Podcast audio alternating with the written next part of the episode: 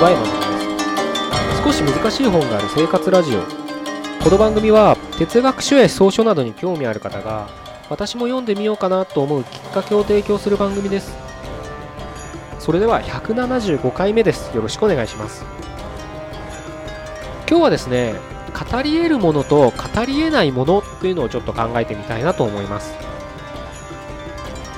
今日ですねあのー、まあ、いつものようにちょっと喫茶店、まあ、カフェに行って、まあ、コーヒー飲みながら本読んでたんですけれど、まあ、そこで、あの、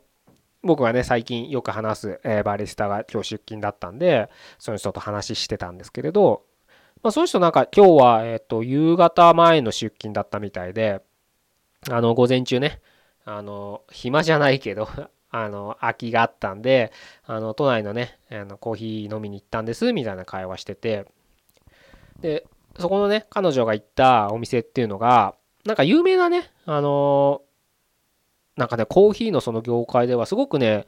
名が通った人がいるみたいで、まあ、あの、いろんなね、コーヒーのイベントとか、全国規模で、あの、有名なうん、ロースターとかバリスタ集めて、なんかコンテストをやる？コンテストって言ってたかな？ちょっと、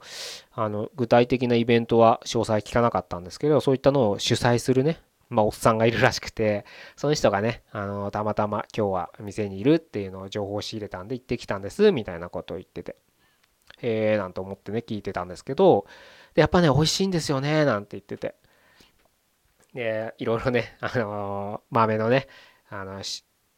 なんだろう、あの、どこの豆ですか？とか、ロースターはどこですか？とかね、いろんなの聞いてたから、あなた、あの、どこの業界の人なんですか？みたいな風に言われましたけど、とか言って笑ってましたけど、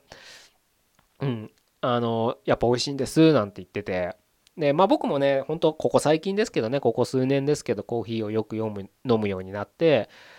なんとなくね、うん、コーヒーって、まあいろんな本当に、うん、癖があるなと。で、それはね、僕に合う、合わないっていうのもありますし、季節に応じて、えー、年に応じて味が違うんだななんていうのもね、うん、素人ながらなんとなく分かるようになってきた中で、彼女は、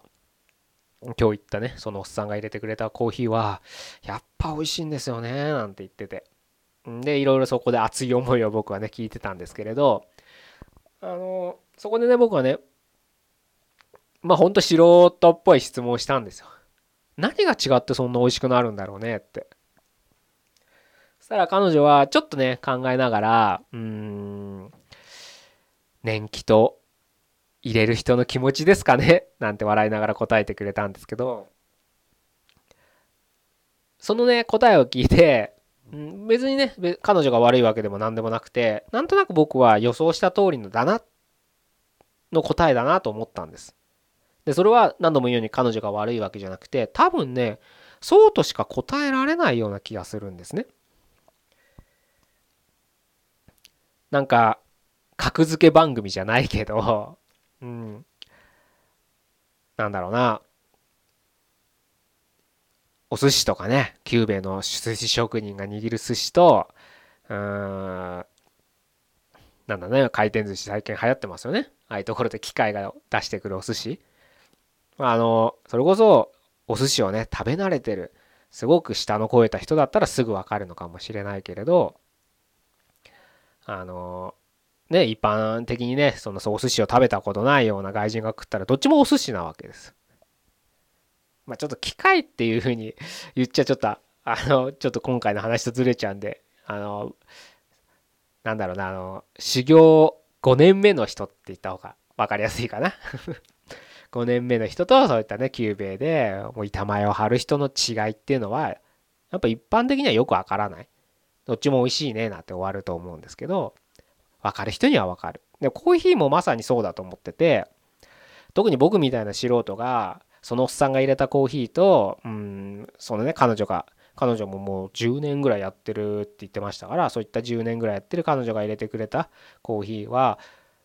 目隠しね、して飲まされたら、どっちも美味しい。むしろなんか彼女の方が美味しいとか言っちゃう時もあるかもしれない。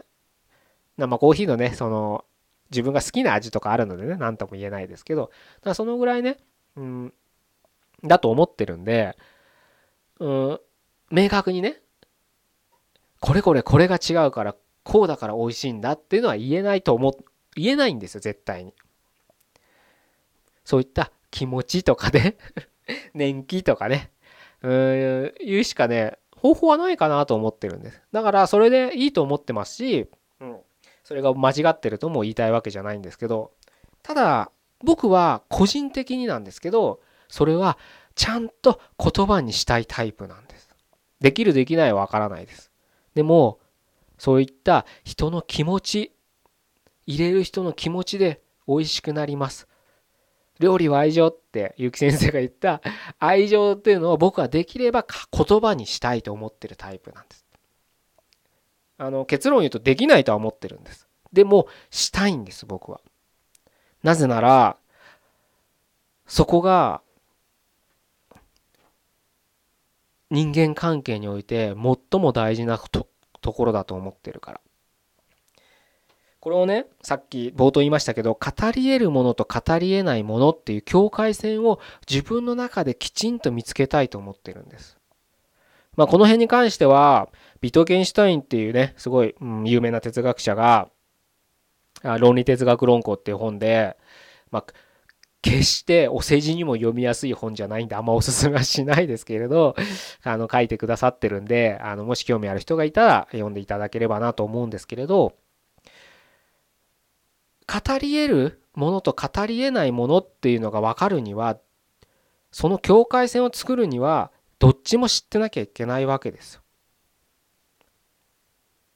ですよね。国境とか思い浮かべてもらえれば隣の国があるから線が引けるわけです。故に語れないものと語れるものっていうのはどっちがどっちだっていうのは両方知ってなかったら線引けないんですよ。まあそういったね、あのきっかけ知りたい、そういったね、あの、なんつったらな、ヒントとしてね、ビートゲンシュタインの本を読むっていうのはすごく大切で、きっと、うん、間違っ実はね論考ってあのある部分は間違ってるって言って彼は後期の哲学で否定するんですけどまあそういうのをもうあり抜きにしてねある程度のヒントはくれるのでそれで考える自分なりに考えるっていうには、えー、いいのかなというふうには思うんですけれど僕はね、さっきそのコーヒーのね、人の気持ちですよっていうのは、多分語れないもののところに入ってるんですよ。でも、それは自分としてきちんと実感を持って語れないっていうふうに言いたいがゆえに、言いたいというか感じたいじからこそ、きちんと自分なりにそういったのを言葉にしたいなと、そういう姿勢で常に考えてるんですね。で、なぜそんなね、じゃあいいじゃん、別に語れないんだったらと思うんですけれど、思う人がほとんどだと思うんですけど、ただ僕はそこの境界線を自分なりにきちんと緻密に正確に持っとくのが人間関係においては非常に重要だと最も大切と言ってもいいぐらい大事にしたい要素なんです。例えばね恋愛関係とかって愛があれば大丈夫好きだっていう気持ちがあれば大丈夫あいつは俺のことを愛してるから大丈夫。あの人は私のことを愛してくれてるはずだ、好きだって毎日言ってくれる。でも、いつの日かそれが終わってたりしますよね。そういったね、別にそれが悪いわけじゃなくて、それが自然の成り行きなのかもしれないけれど、そういった形のないものに愛とかって形ないじゃないですか。概念じゃないですか、結局。そういった曖昧模糊とした概念に頼った関係っていうのはどこかで崩れた時に修正が効かないんですよ。気づかないんですよ。ボタンの掛け違いって言ったらいいのかな？ほんのちっちゃなねボタンの掛け違いですよ。それが元で日々積み重なってどんどんどんどんその掛け違いがそのまま直せなくなっていつの日かその関係が終わってしまうんです。もちろんね未来英語ずっと続くような関係っていうのは築けないのかもしれないけれどせっかく何の因果かわからないけれどその瞬間恋愛関係にしろ友人関係にしろ同僚関係にしろ仕事ビジネス関係にしろね付き合いたいと思った波長が合う関係はやはり大切にすべきなんです。と僕は思ってるんです。それがなんかよくわからない曖昧模倣とした概念を一個立ててそれで何もほったらかすからいつの間にかあいつってあんな人間だったっけとかなんか違くなったよねとか言ってなんかもう使い捨てのようにポンポンポンポン捨ててリセットをしたがるのが現代人なのかもしれない。それはまあごめんなさい。現代人というか人間なのかもしれない。それがいいところなのかもしれないけれどやっぱりその都度やっぱり辛いですよね。恋愛で皆さん失恋したことあると思うんです。その経験を思い返し思い浮かべてもらえればやっぱすごく辛いじゃないですか。いやもちろん人間の成長のためには失恋とか、まあ、離婚とかね必要なのかもしれないけれどでも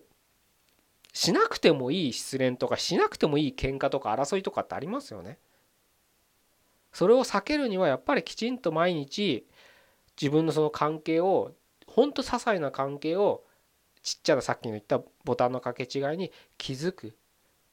必要があるんです。それはやっぱり言葉を通じてやり取りしている僕らのコミュニケーションを考えた時にそこを正確に持っておくことは大切なんじゃないかなというふうに思ってるんですね。僕は自分の実体験を踏まえてよく思うのが僕らは語り得るものを語らないで語り得ないものを語ってるんです。愛とか夢とかね希望とかをね語って満足系にしてますけどそんなものは語り得ないものなんだ逆にもっと語んなきゃいけないような共有しなきゃいけないようなことを語らないんです。だから変な関係になって終わっていくんです。ストレスばっかの社会になってくるんです。逆なんです。きっとね。だから面倒くさくて頭も疲れてそんな面倒なんでそんな細かいこと気にすんだって思われる人がほとんどかもしれないけど僕はそれが必要だと思ってるんです。人生において丁寧に生きるっていうのは僕の最も大きな一つのねあの指針なんですけど丁寧に生きるにはそういったところにも気配りをしなきゃいけない。気配りっておかしいですけど気にしなきゃ気に留めなきゃいけないと思ってるので少しねあのめんどくさい男だなと思ってる人がほとんどかもしれないけれど、そのぐらいね、あの、丁寧に生きなきゃいけないというふうに思ってますので、ちょっと今日はそういう話をさせていただきました。是非ね、あの、あなたなりに。でいいので、あの、あまり曖昧模倣とした概念ばっかり語ってるなって気づいた時は、少し冷静に立ち止まって考えていただければなというふうに思いますね。その時にね、ビートゲンシュタインの本とかはヒントになる可能性は高いんですけど、うん、ちょっと、万人にはおすすめ したいんだけどね、あなかなか難しい本なんで、あまあ、買って手元に置いとくのは全然いいと思うので、高くないんで岩波で売ってて、なんだろう、1000円ぐらいで買えると思うので、あの手元に置いといて、あのピラピラって暇な時にめくるような感じで、あの読んでいただまあ本当ね、読める人だったら全然ガンガン読んでもらいたいんですけど、結構難しいと思いますんで、うん。まあそういったね、難しいものに挑戦したいって人はぜひ読んでいただければなというふうに思います。では175回目、今日は以上で終わりたいと思います。ここまでどうもありがとうございました。